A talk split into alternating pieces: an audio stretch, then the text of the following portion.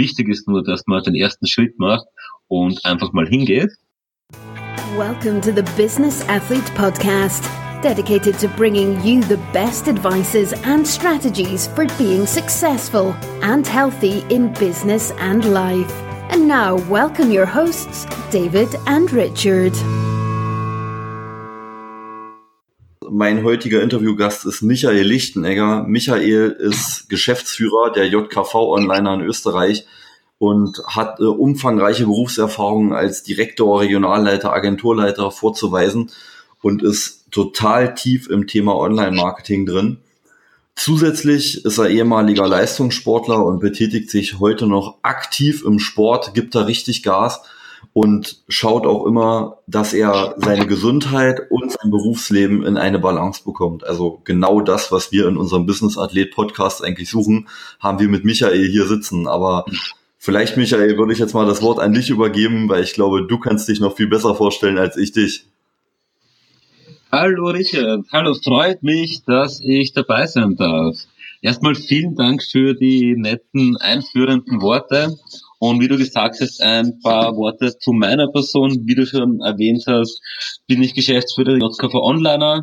Das ist ein Tochterunternehmen vom Keller Verlag und meine Tätigkeiten, die ich in den letzten 10 bis 15 Jahren gemacht habe, waren einerseits immer Business aufbauen. Das heißt einerseits von von Vertrieb, von Neukundenakquise und natürlich durch die letzten fünf, sechs, sieben Jahre hat sich das Ganze natürlich auch auf den Online-Bereich ausgeweitet. Und da ist ja dann auch die große tolle Kunst einerseits diese Kundengewinnung, Kundenbetreuung, Kundenerweiterung aus der Offline-Welt auf die Online-Welt überzumünzen. Und genau das ist auch der Bereich, der so interessant ist.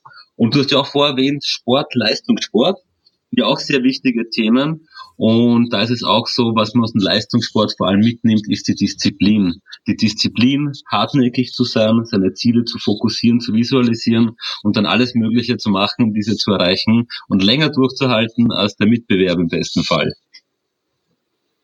Okay. Äh, Michael, einfach, dass unsere Zuhörer dich noch so eintacken können. Wo kommst du her? Oh, vom Dialekt höchstwahrscheinlich. Ich bin gebürtiger ja. Wiener. Beruflich war ich sehr viel in Österreich, äh, in Deutschland unterwegs, aber auch in der Schweiz. Aber gebürtiger Wiener und dort bin ich auch jetzt wieder mit dem Standort mit der JKV Online Austria GmbH. Also liebe Grüße aus Wien. ja, äh, freut mich, dass wir, dass wir auch einen österreichischen Interviewpartner hier in unserem Podcast präsentieren können. Michael, ähm, du bist jetzt schon auf das Thema Online-Marketing reingegangen. Wie, wie muss ich mir das vorstellen? Also was, was machst du da? Was macht deine Firma und was ist so dein Part? Wir beschäftigen uns im Endeffekt mit passenden Internetpräsenzen, vor allem für kleine und mittelständische Unternehmer, im Internet. Und hier ist natürlich ein wichtiger Punkt. Alles dreht sich eigentlich darum, dass man herausfindet, wie mag vor allem ein kleines und mittelständisches Unternehmen eigentlich ausgerichtet sein. Das heißt, wir orientieren uns da immer auf die Ziele des Unternehmers, finden diese heraus, definieren ganz genau, wo sind die Probleme und dann versuchen wir, dies im Internet abzubilden. Das heißt, vom richtig gefunden werden, dass man auf die passenden Webseiten kommt, dass man die richtigen Kundenanfragen dann auch über das Internet bekommt, so dass der, ähm, das kleine mittelständische Unternehmen im besten Fall genau die Kunden bekommt, die er gern hätte von der Neukundengewinnung her. Und ein zweiter wichtiger Bereich ist natürlich auch die Mund-zu-Mund-Werbung, das Empfehlungsmarketing. Da hat sich ja durch das, mhm. das Internet wahnsinnig viel verändert. Da man, sobald man eine Empfehlung bekommt, was macht man? Man schaut im Internet. Und da ist die Internetseite und das richtig gefunden werden sehr wichtig. Und das ist auch dieser, ich sage mal, dieser, dieser Schwachpunkt auch noch, vor allem bei kleinen mittelständischen Unternehmen, dass sie hier noch sehr schwach aufgestellt sind, vor allem im deutschsprachigen Raum. Also ich stelle mir das jetzt so vor, gerade du als Geschäftsführer, du bist dann ja auch mega eingespannt, du hast auch sicher viele Kundentermine. Ähm, ich, ich nehme an, du arbeitest wahrscheinlich mehr als der normale Acht-Stunden-Tag, den Standardarbeitnehmer hat. Ähm, was, was tust du denn während deiner Geschäft, also während dieser Zeit, was tust du so für deine Gesundheit? Wie, wie kriegst du eine Balance mit dem Sport hin? Du machst, glaube ich, auch sehr viel Fitness, wenn man dich anschaut. Also ähm, wie, wie teilst du das denn so ein? Ich glaube, dazu muss man sagen, ich, eine jede Person, die vielleicht sehr viel arbeitet oder auch sehr eingespannt ist, vielleicht mit Familie oder mit Hobbys oder ähnliches, steht ja immer vor der Herausforderung, wie bringt man Beruf, Gesundheit und vor allem auch das Privatleben in Einklang. Und den größten Fehler, den man meiner Meinung nach machen kann, ich habe das jahrelang gemacht, dass man glaubt, wenn man nicht sich die Zeit nimmt für vielleicht regelmäßigen Sport, was es auch sein mag, oder für bewusste kurze Auszeiten, dass man dadurch vielleicht einen Wettbewerbsvorteil verliert oder dass man dann einfach nicht so das Ganze umsetzen kann, wie man es gern möchte. Und genau hier ist meiner Meinung nach der größte Denkfehler bei vielen Personen. Bewusstes Herausnehmen vom Alltag. Das heißt, bewusstes Fokussieren, zwei, drei, viermal in der Woche, eine halbe Stunde, Stunde, Ausgleich zu haben, komplett abzuschalten und vielleicht dann auch sich zu überlegen, wie kann man eine halbwegs vernünftige Ernährung, ich rede jetzt nicht davon, dass man jetzt Kalorien zählen muss oder ähnliches, sondern wirklich eine halbwegs vernünftige Ernährung im Alltag anwendet, hat sehr Leistungssteigerung, äh, leistungssteigernde Wirkung für den Arbeitsalltag. Und hier gibt es ein wichtiges Prinzip meiner Meinung nach, man kann sich selber dazu konditionieren, Gewohnheiten entstehen zu lassen. Das heißt, man sollte mit kleinen Schritten beginnen, zum Beispiel sagen, hey, dreimal die Woche, und wenn es die Mittagspause ist, wo ich, wenn man die Möglichkeiten hat, mache ich eine halbe Stunde Sport oder am Abend und das über einen längeren Zeitraum umzusetzen. Weil wenn man das mal sechs Monate lang wirklich bewusst gemacht hat, hat man im besten Fall eine Gewohnheit konditioniert und es ist normal.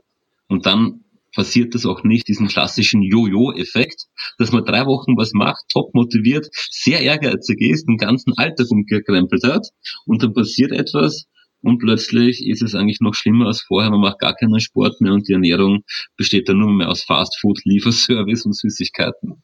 Ich glaube, das ist so diese, diese große Kunst dahinter.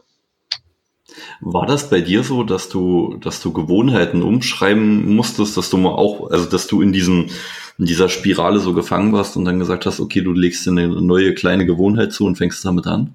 Ja, vollkommen richtig. Und das ist ein ständiger Lernprozess. Also wie viele Menschen da draußen gibt es kein Patentrezept, wo man sagen kann, man wendet jetzt dieses Ritual an oder diese Systematik und man hat die Lösung parat, sondern es ist wirklich so, man muss selber herausfinden, was einem wichtig ist, was einem gut tut und wie so ein Rhythmus ausschauen muss, damit er für sich selber im Alltag beruflich, familiär und natürlich auch mit Sport im Einklang ist. Bei mir war es zum Beispiel auch so, dass ich mitbekommen habe, dass ich eine Zeit lang gedacht habe, ich muss jeden Tag arbeiten, ich muss mehr tun als die anderen und das ständig und überall, so dass dann auch vor allem gesundheitliche Defizite gekommen sind. Das heißt, Schlafstörungen, dadurch war man dann unkonzentrierter, teilweise hat es dann Auswirkungen gehabt auf Beziehungen zu Freunden, zu Familie, weil man einfach nicht diesen Ausgleich gehabt hat. Und das Endergebnis war nebenbei, dass die Gesundheit darunter gelitten hat, dass teilweise auch die Freundschaften gelitten haben, dass natürlich auch die Arbeit darunter gelitten hat, obwohl von der Nettoanzahl der Stunden, die man gearbeitet hat, man eigentlich viel mehr gemacht hat, als vielleicht noch Monate davor oder wie es jetzt der Fall ist. Und ich glaube, mhm. das ist auch dieser wichtige Ansatz, den man an jedem nur mitgeben kann. Oft ist weniger mehr und es kommt immer darauf an, im besten Fall die einfachen Dinge gut zu machen und nicht viel zu viel auf einmal. Dann bricht irgendwann das Kartenhaus zusammen. Hast du so ein, Dankeschön, hast du so einen Ernährungstipp, so wo du sagst, das ist das ist äh, das Ding, da schwöre ich drauf. Ich habe jetzt letztens gerade mit jemandem gesprochen, der hat absolut auf Bullet Point, äh, äh, Quatsch, Bulletproof äh, Kaffee geschworen. Also der, der macht dann morgens sich irgendwie einen Kaffee, äh, packt da irgendwie ein halbes Stück Butter rein, äh, rührt das dann erstmal eine Minute und dann trinkt er das und der schwört da drauf, der sagt, der ist wach danach, der, der fühlt sich total ähm, gestärkt, der hat eigentlich sein Frühstückspensum schon drinne. Gibt's was, wo du sagst, so, das muss unbedingt jeder mal probiert haben? Puh, gute Frage. So eine Patentlösung habe ich bis jetzt für mich noch nicht gefunden.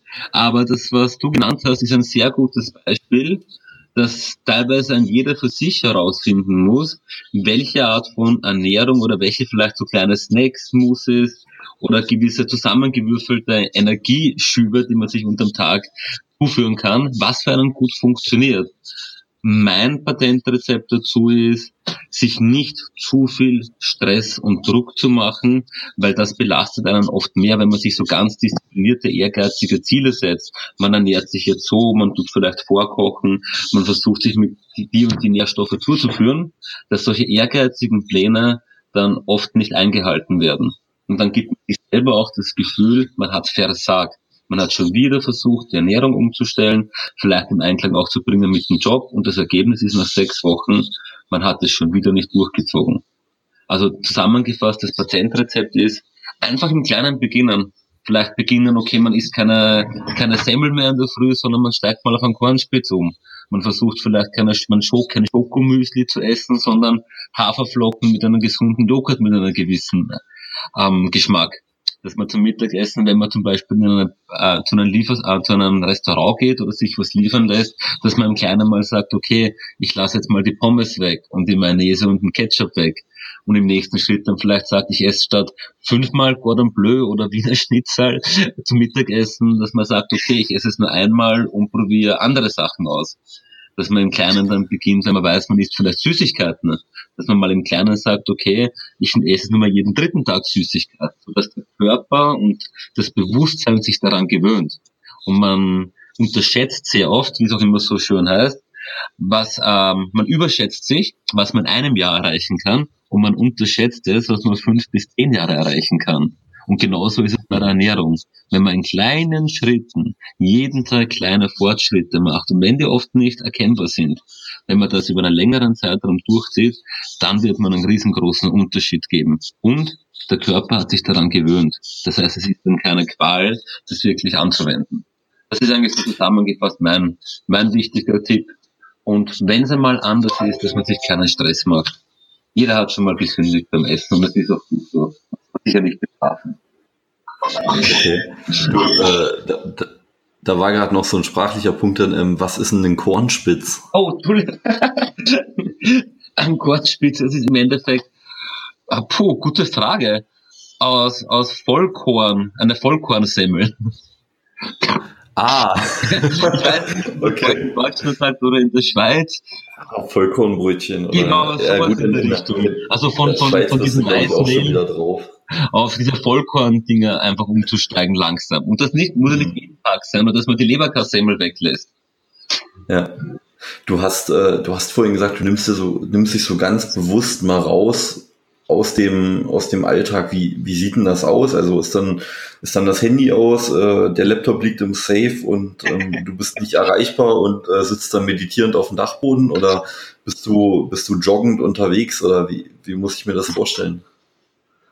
Bei mir hat sich das Ganze so eingependelt, dass das komplette Abschalten und auch dann oft immer die besten Ideen, die kommen, wenn ich laufen gehe. Also ich, mhm. ich gehe da bewusst jetzt nicht laufen auf Tempo oder ähnliches, sondern es ist mehr einfach in die Natur gehen. Ab und zu jogge ich, ab und zu gehe ich langsam, dann bleibe ich auch mal stehen, setze vielleicht 20 Minuten auf einer Bank hin, wenn der Moment passend ist. Aber dieser Einklang einfach zwei, drei, zweimal in der Woche, eine Stunde, eineinhalb Stunden, ohne Handy in der Natur zu sein, das ist bei mir meistens so ein Energieboost. Im Fitnesscenter bin ich zwar auch ab und zu, aber das ist jetzt für mich persönlich ist nicht so ein Abschalten, weil es sind auch wieder so viele Menschen um einen herum. Und das ist dann auch wieder eine Ablenkung. Und sehr oft verwendet man das Handy auch dann als Musikinstrument, wo man die mhm. Musik hört. Und wir kennen das doch alle es kommen Anrufe, es kommen WhatsApp-Nachrichten, es kommen Facebook-Messenger-Nachrichten, die es nicht wirklich abschalten dann. Und natürlich einer der allerwichtigsten Punkte, ich habe selber keine eigenen Kinder, aber alle zwei Wochen Familie besuchen, Nichten besuchen, die sind drei, vier Jahre alt, mit die Hunde spazieren gehen von Freunden, Bekannten, da kommt man dann gar nicht dazu, an die Arbeit zu denken, kann dann wirklich loslassen. Das ist für mich so ein, ein Energietanker definitiv. Okay. Ähm, das heißt, beim Laufen hörst du dann gar keine Musik, wenn du sagst, so beim Fitness hast du das Handy am Ohr, aber. Bei, beim Laufen ist es so, dass ich eben, das ist wieder so ein, ein Rhythmus. Beim Laufen habe ich ähm, so ein iPod Mhm. Aber im Fitnesscenter, da ich meistens dann immer spontan ins äh, Trainieren gehe, das heißt, wenn es sich gerade ergibt, das sind so keine fixen Zeiten bei mir, ist es sehr oft der Fall, dass ich das Handy als Musikinstrument verwende, ja. weil ich im Hinterkopf habe, okay, es ist doch nur noch was zum Arbeiten, es könnten sich Leute melden. Aber wenn ich laufen gehe, ist bei mir ganz einfach so, da gehe ich oft um fünf in der Früh oder um 23 Uhr am Abend oder wenn es stürmt, Regen oder schneit. Und da ist meistens wirklich so verankert, da passiert einfach nichts. Da hebe ich nicht ab, da kommuniziere ich nicht, auch wenn ich das Handy mal dabei haben sollte. Weil es einfach so entspannend ist in der Natur. Und das Gleiche ist bei den, bei den Nichten oder bei, bei Freunde besuchen, die Kinder haben oder die Hunde haben. Mhm. Sobald man da einmal in der im Energieradl drinnen ist und mit den Kindern spielt und dann diese anderen Gespräche führt, wo es halt ja um nicht um Arbeit geht, mhm. nach einer Stunde ist man einfach komplett weit unten und kann wirklich entspannen. Und dann ist man nach drei, vier Stunden komplett energiegeladen und dann geht es einfach viel besser. Und natürlich, was auch ganz wichtig ist, lesen. Wirklich bewusste Zeit zu nehmen, ab und zu Auszeit zu nehmen und gute, inspirierende Literatur zu lesen, die dann selber gut tut. Okay. Auch ein wichtiger hast, hast, hast du, hast du so ein, so ein Nummer eins Buch, wo du sagst, so Mensch, also das habe ich mindestens einmal im Jahr in der Hand und äh, lese mir das regelmäßig durch, weil da ist so viel drin. Ne? Ja, ähm, eigentlich gibt es zwei Bücher, drei Bücher, aber zwei sind für mich zentrale Bestandteile und wenn ich irgendwann in den nächsten zwei, drei, vier Jahre wirklich nur 30, 40 Prozent so wirklich verstanden habe von diesen Büchern, dass es wirklich auch diese Verhaltensweisen umgesetzt werden, dann braucht man sich doch keine Sorgen machen für die Zukunft. Und diese zwei Bücher sind vom Dale Carnegie. Mhm. Wie man, ähm, man wie, gewinnt. Ja, ja. wie man Freunde gewinnt, genau. Das habe ich jetzt vor kurzem gelesen, das fällt mir gleich der Name nicht ein. Ich glaube, das Buch habe ich schon zehnmal gelesen und schon langsam verstehe ich ja. die Sachen. Also das ist wirklich so ein Buch, wenn man das eigentlich anwenden würde, bräuchte man sich keine Sorgen machen zwischen menschlichen hm. Beziehungen, weil es einfach universelle Weisheiten sind. Und das andere Buch, wo ich jetzt noch länger gebraucht habe, es zu verstehen, ich habe heuer, ich glaube, sechsmal mir das Buch schon angehört über, über Audible und das ist von Napoleon Hill, Denke nach mhm. und werde reich. Das ist für mich Wahnsinn. Also ich habe das jetzt fünf, sechs Mal gehört, allein 2017 und jetzt verstehe ich manche Sachen. Langsam. Es ist so viel Wissen und ist so eine, so eine Weisheit dahinter, die man unmöglich erfassen kann, wenn man das Buch einmal liest und dann wieder wegkippt. Ähm, für unsere Zuhörer, ich werde die Bücher dann in den Show Notes verlinken, da könnt ihr die dann auf Amazon beziehungsweise Audible finden. Ähm, Michael, für, für, dich, wenn du sagst, so das sind so die beiden Bücher, ich meine so Dale Carnegie und auch Napoleon Hill, das sind ja mehr oder weniger so die, die Anfänge der Persönlichkeitsentwicklung Anfang des 20. Jahrhunderts. Ähm, ist, ist das so die, ja. die Basis, wo du sagst, okay, da guckst du immer hin oder gibt es auch so aktuelle Autoren oder Speaker, wo du sagst, Mensch, das ist auch jemand, da steckt so viel drin, den kann ich zehnmal im Jahr sehen und höre 20 Mal was Neues. Eine sehr gute Frage und ich hole ganz kurz aus, dann komme ich zu dem Punkt die Retour. Ich kann einer, einer jeden Person nur mitgeben, die sich mit beruflichen Erfolg, vielleicht auch mit Persönlichkeitsentwicklung beschäftigt. Bücher sind eine wahnsinnig gute Basis. Jedoch auch regelmäßig, drei, vier, fünf Mal im Jahr Veranstaltungen zu besuchen, Seminare besuchen, um diese Energie live zu erleben, sind dann wirklich noch einmal das i-Tüpfelchen, wo man dann auch immer wieder sehr gute Literaturempfehlungen bekommt, weil es sind ja meisten Menschen dort, die ein ähnliches Mindset haben, die sich mit ähnlichen Sachen beschäftigen. Wenn jemand am Wochenende auf einem Seminar ist und nicht auf der Couch liegt, Netflixen tut oder fortgeht mit seinen Freunden, ne? und da bekommt man sehr oft sehr gute Empfehlungen. Und bei solchen Autoren und Rednern sind vor allem zwei, drei Personen sehr wichtig für mich persönlich gewesen. Das eine ist der Dirk Kräuter. Da habe ich am 17. November 2016 begonnen, wieder Veranstaltungen und Seminare zu besuchen. Im Nachhinein gesehen war dies der Startschuss für eine komplette Veränderung meines Lebens und meiner Persönlichkeit, weil das der Startschuss war, wo ich dann gesagt habe, die Zinsen, wenn man in Bildung investiert und Weiterentwicklung, sind immer die besten. Und das kann ich mit 100 Prozent bestätigen. Ein sehr wichtiger Part war dann auch der Jürgen Höller, beziehungsweise die Jürgen Höller Akademie, weil über den Dirk Reuter bin ich dann auf den Jürgen Höller gekommen, weil die ja voneinander immer sehr viel auch lernen, die ganzen Koryphäen, sagen wir so im deutschsprachigen Raum. Und dann natürlich gab, ergab sich dann eines nach dem anderen und dann kommt man plötzlich immer mehr auf die internationalen Speaker. Wie es jetzt ähm, im April besuche ich dann Anthony Robbins, und Brian Tracy wird dann noch besucht, also das sind eher die Koryphäen im, im mhm.